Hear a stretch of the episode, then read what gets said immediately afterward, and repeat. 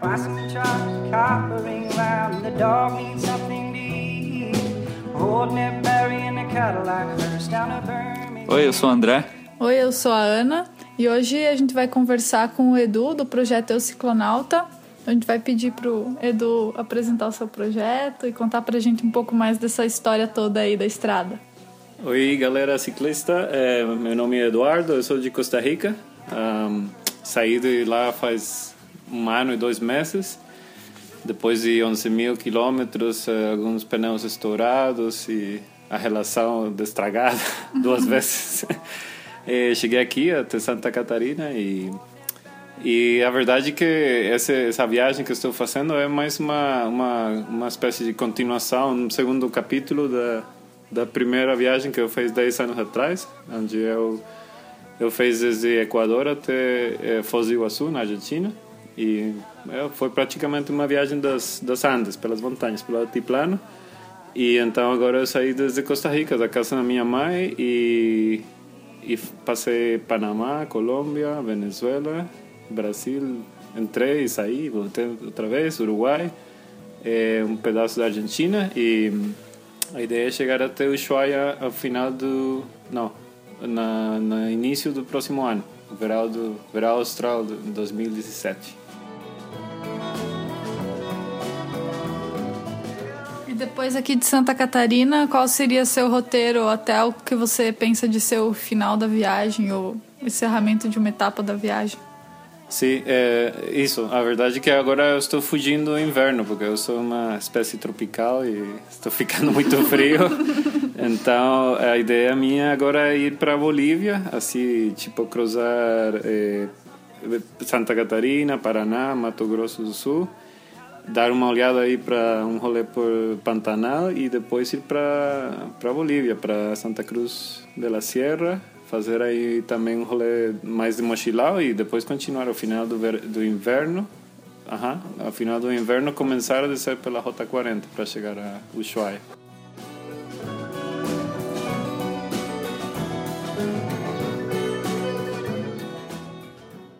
E aí, Edu, qual que é a motivação da viagem?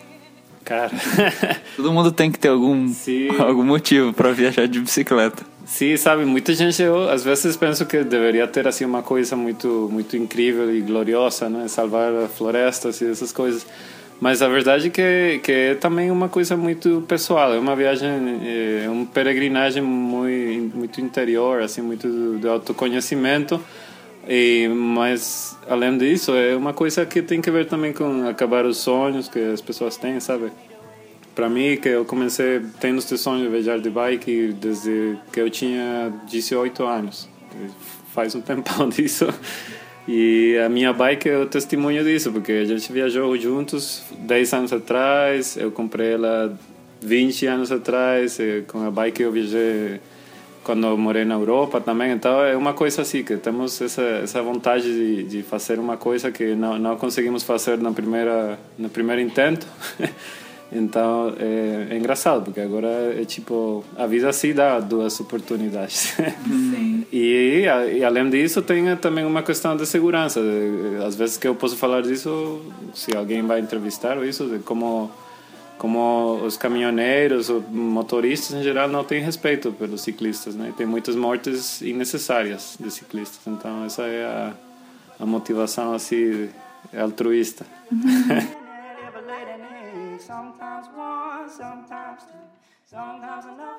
E por que que você escolheu a bike? O que que te faz brilhar os olhos em pensar em viajar de bicicleta? E eh, acho que um dia eu escutei um cara que é um psi- psicólogo e ele falava de que tem estudos lá em Nova York de que quando você está na bicicleta tem alegria instantânea. E eu não sabia isso e acho que é, é, é certo, é verdade. Eu sempre sempre gostei da bike e, e viajar de bike para mim é importante porque porque é como eu curto bike, sabe, andar de bike, mas ter que voltar para o mesmo lugar que você saiu um dia de bike não, não é suficiente para mim. Então, viajar de bike, eu saio hoje, chego um lugar, continuo outro. Eu sempre estou andando para frente, sabe? Como que nunca acaba e sempre se pode desfrutar uma coisa nova cada dia. Então, só a bike dá esse, esse conforto. É, essa é uma boa sensação mesmo. Só quem viaja de bike que sabe, né?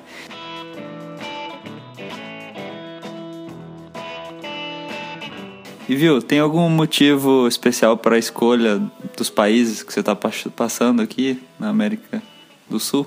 Sim, eh, por quanto eu fiz 10 anos atrás essa outra viagem pelos Andes, eh, agora é uma questão também de, de conhecer tudo. Eu tenho uma, uma espécie de eh, amor, uma obsessão talvez com a América do Sul, sabe? Porque Costa Rica está aí no meio e ninguém sabe onde fica Costa Rica. E temos muita influência do norte e, do sul se sabe pouco. Então eu, eu sempre quis conhecer tudo. E, e Colômbia, 10 anos atrás, era perigoso por conta do conflito armado e tudo isso. Então, para mim era importante fazer isso e eu quase não vou por Venezuela, porque todo mundo também fala, oh, é perigoso, a gente vai, você vai ser assaltado e assim. E não é assim. É, para os ciclistas é, funciona diferente, né? Você sabe. A gente que fala que um lugar é perigoso, normalmente você tem que perguntar várias vezes e, e vai dar conta que não é perigoso.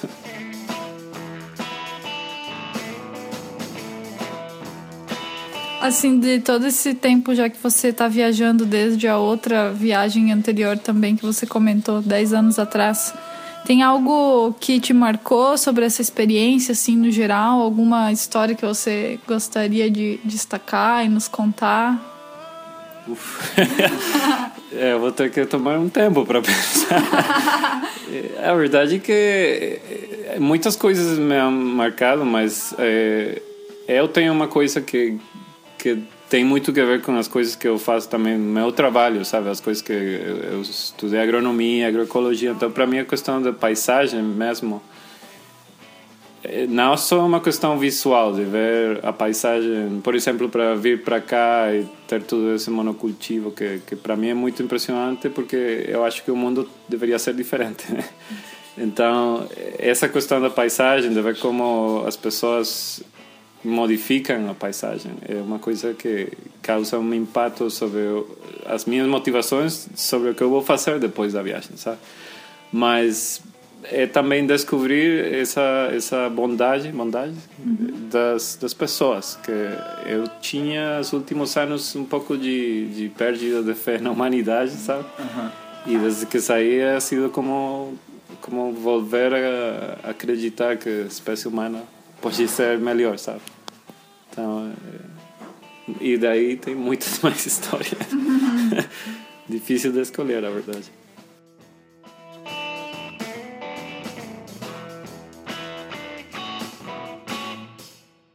Próxima pergunta é mais ou menos nessa linha aí. Você lembra de algum melhor e de um pior momento, assim? E pior momento de bike mesmo, é, e, e, lembrei esse momento hoje, porque hoje está muito frio aqui. Foi, e, e, eu também já falei que eu sou numa espécie tropical, então o frio me afeta bastante, sabe? E pedalando lá em Colômbia, sabe? Um lugar que o nome era Berlim, e era 3.500, uma coisa assim, metros, e estava aí pedalando a menos, não, menos, a 6 graus. E, cara, muito frio, eu estava assim, botando todas as roupas, sabe, tudo o que podia e, e é bem, ruim, porque depois tem que descer e essa descida sempre fica muito frio nas mãos e é como, como que não consegue frear é, pronto, sabe? E em uma, numa curva quase, quase não posso contar essa história porque a bike escorregou aí com um pouco de azeite. São outras, outra consequência dos carros nas ruas. Sempre tem azeite na, na, na estrada e é bem perigoso.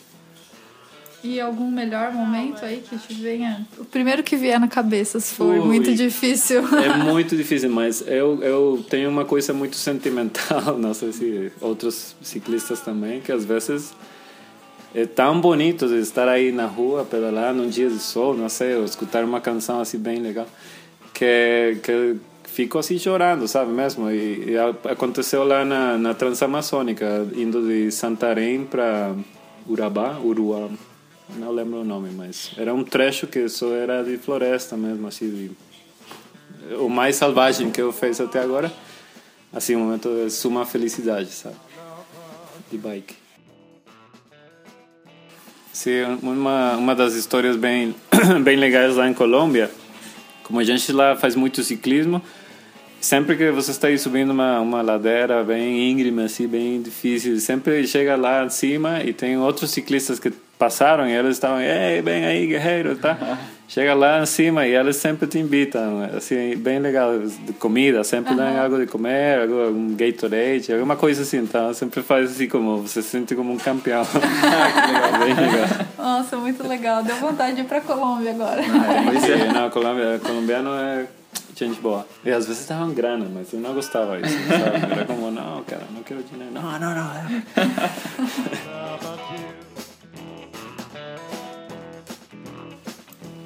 Bom, agora a gente vai fazer uma brincadeirinha aí. É, uma palavra que te vem à mente sobre cada país que você visitou. Ok. Nossa. Você pode falar o país e a palavra, que resume o país, algo assim. Ok. E é, É difícil, pode ser preconceituoso, mas manda ver. Pensando, porque Panamá eu falaria que é um pouco e como fala, como como fala uma batata sem sal. Sem graça. Sim, mas eu acho que não é assim, mas essa foi a minha experiência. É, Colômbia é amizade, amizade pura, gente boa. Venezuela, complicado. Brasil, cara, não é uma palavra. Brasil tem muitas, mas a, a minha favorita é que descreve o Brasil é fique à vontade. É isso a, a expressão. É, Argentina. Comida, não sei, boa comida. Uruguai, vento. Com certeza. E não sei, estou esquecendo algum? Não. Costa Rica é Costa Rica. Só durei quatro dias saindo de lá. Então.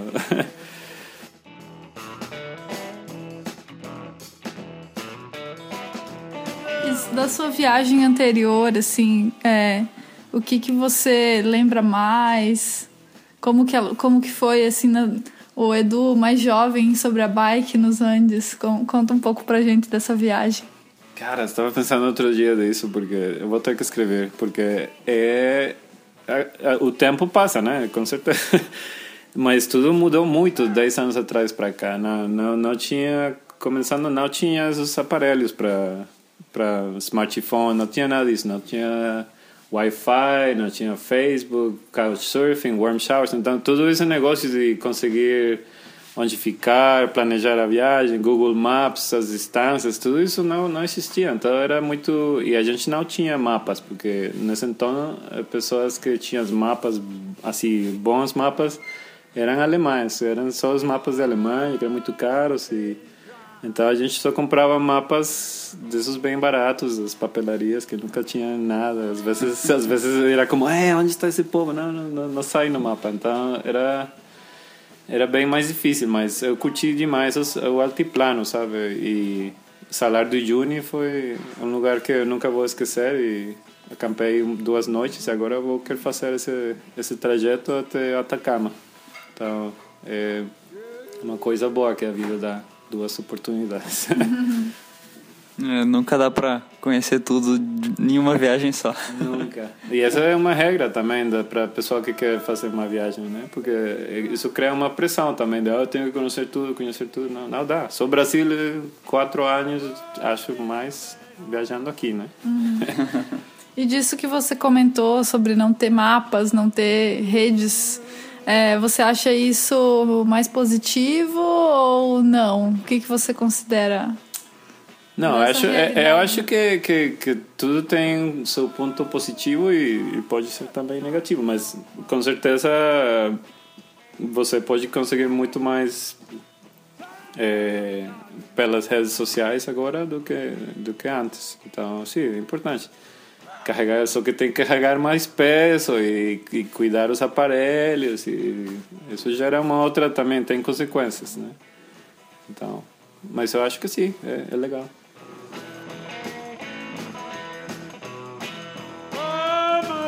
A gente ficou sabendo que você ajuda a organizar uma revista aí, uma revista é, sobre viagem de bicicleta, né? O Descarrilador. É, fala um pouco sobre ela aí, como é que funciona e tudo mais. Uhum. Sim, a revista que como era que, que era em português, Descarrilador? Ah, descarrilador é tipo o câmbio da bicicleta, assim, o câmbio dianteiro, né? Você falou. É. Sim. Sim, só que no Que- espanhol o negócio é descarrilador. Então a ideia surgiu assim, né, pelas redes sociais mesmo, né? A gente estava eh, tem uns grupos aí que começou, eu comecei a estar em grupos, gente que te adiciona a um outro grupo, assim, assim. E algumas pessoas pensaram, Ei, por que não fazer um, uma coisa onde diferentes viajantes têm contando seus relatos de maneira que outras pessoas podem se beneficiar. Tipo, alguém vai fazer um desenho, faz uma espécie de revista, um fanzine, imprime elas e, e tá, vai, coloca aí num parte na, na rua, onde você quiser e, e pode ter uma contribuição e, e o pessoal gosta disso e também é legal porque socializa uma coisa que está sendo cada vez mais evidente, que é muito latino-americano viajando pela América Latina, que antes antes essa não era a situação. E, e também quando eu a primeira vez que eu quis sair da viagem era uma coisa também um pouco de rebeldia, porque sempre era só os europeus, os gringos viajando, sabe? E, e era como, mas eu quero também, e, e sabe, o equipe muito caro, todas essas coisas tem que brigar com isso. Então agora você tem pessoal que viaja assim com garrafones PET de 20 litros e essas são as Alforjas assim. E também tem latinos com melhor equipe, então tem de tudo, né? E, e acho que a revista está democratizando um pouco toda essa pessoa que está viajando, dando uma uma oportunidade para gerar um ingresso e é bem legal e acho que vai vai continuar. Então a revista, assim, é quem ajuda a contribuir pode imprimir ela e vender durante a viagem ou tem online também? Como é que é? Não, não, não. É, é totalmente aberta. É- é- tem uma página do Facebook que acho que é Revista Descarrilador. A gente coloca o link aqui, pode ficar sossegado. Com toda certeza. E, hum, e nada, é para quem quiser, imprime. Se alguém quer escrever, só escreve lá né, nesse sítio aí, nessa página do Facebook. E no próximo número, o que não tem, como é bem informal, não tem. Não é mensual, não, não sei se são duas, três, quatro anos. Isso depende. é, Como eu não sei nada de desenho, isso depende muito ao final de quem desenha. E então qualquer um que está viajando de bicicleta, se quiser, tem algumas versões em várias línguas, né? Se alguém quiser pegar, imprimir e vender durante a viagem para ajudar a custear a viagem, pode. Então, como é que Pode, sim. Por enquanto, por, por- exemplo, no, no meu site, ciclonauta.net, lá tem duas, a versão em espanhol e uma versão em português. Tem pessoal pensando de fazer para inglês, porque também tem eh, textos na, na revista de gente que está viajando em Tailândia, em Europa, então inglês também é um idioma. Só que isso também é, como tudo é um trabalho voluntário, tudo depende, sim. Mas é, é de graça para quem quiser. Não, que legal, uma ideia muito legal. A gente vai ajudar a divulgar aí, colocar o link embaixo aí no post, quem se interessar. Acho que vai estar ajudando muita gente. Quem se interessar em contribuir também é só entrar em contato aí nos links que pode contribuir com a revista. Também a revista não só é trocar por dinheiro, né? Pode ser também mesmo ficar em um lugar, assim, muitas formas de trocar a revista por por outra coisa. Aham, quem te ajuda, você pode dar a revista, né? Que nem, que nem um jeito que a gente fazia com foto, assim. A gente Por exemplo. ajudava, quem ajudava a gente, a gente dava uma foto com alguma coisa escrita, assim, sei lá. Uma boa ideia. Claro, claro, com certeza.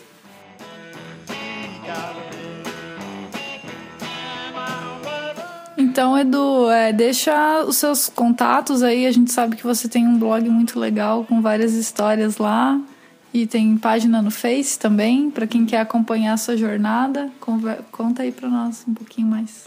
Tá, sim, o site é uh, ciclonauta.net e, e lá você pode ver muitas coisas, é mais bem um, um, uma, um passeio pessoal, assim, eu nunca escrevo assim, de, eu fiz hoje 120 quilômetros e estourei o pneu, não, eu sou mais assim, mais uh, subjetivo, se você quiser. E lá na, na Facebook tem uma página também, El Ciclonauta, e também pode ser no Flickr e Instagram. No Instagram acho que é mais interessante, porque eu coloco aí as, as fotos que eu tiro, que eu gosto mais também. Mas no Flickr tem tudo, então aí tem que ter mais tempo. Mas aí tá, tudo está disponível. Ah, beleza, a gente coloca os links aí para quem quiser acompanhar. Valeu, então, foi bem legal você estar tá aqui com a gente, valeu. É, Muito não. grata, Edu, por você estar tá aqui conosco alguns dias, trocando tanta ideia boa aí. Não, e até o Edu foi, foi voluntário aqui no sítio, nos ajudou pra caramba. Também é isso, somos gratos. Não, eu sou quem agradece. Na verdade, eu cresci muito nesses dias e, e nada. A gente você vai ver, porque a gente boa sempre se encontra de novo. É verdade. Beleza, então. Até a próxima. Até a próxima. Nossa.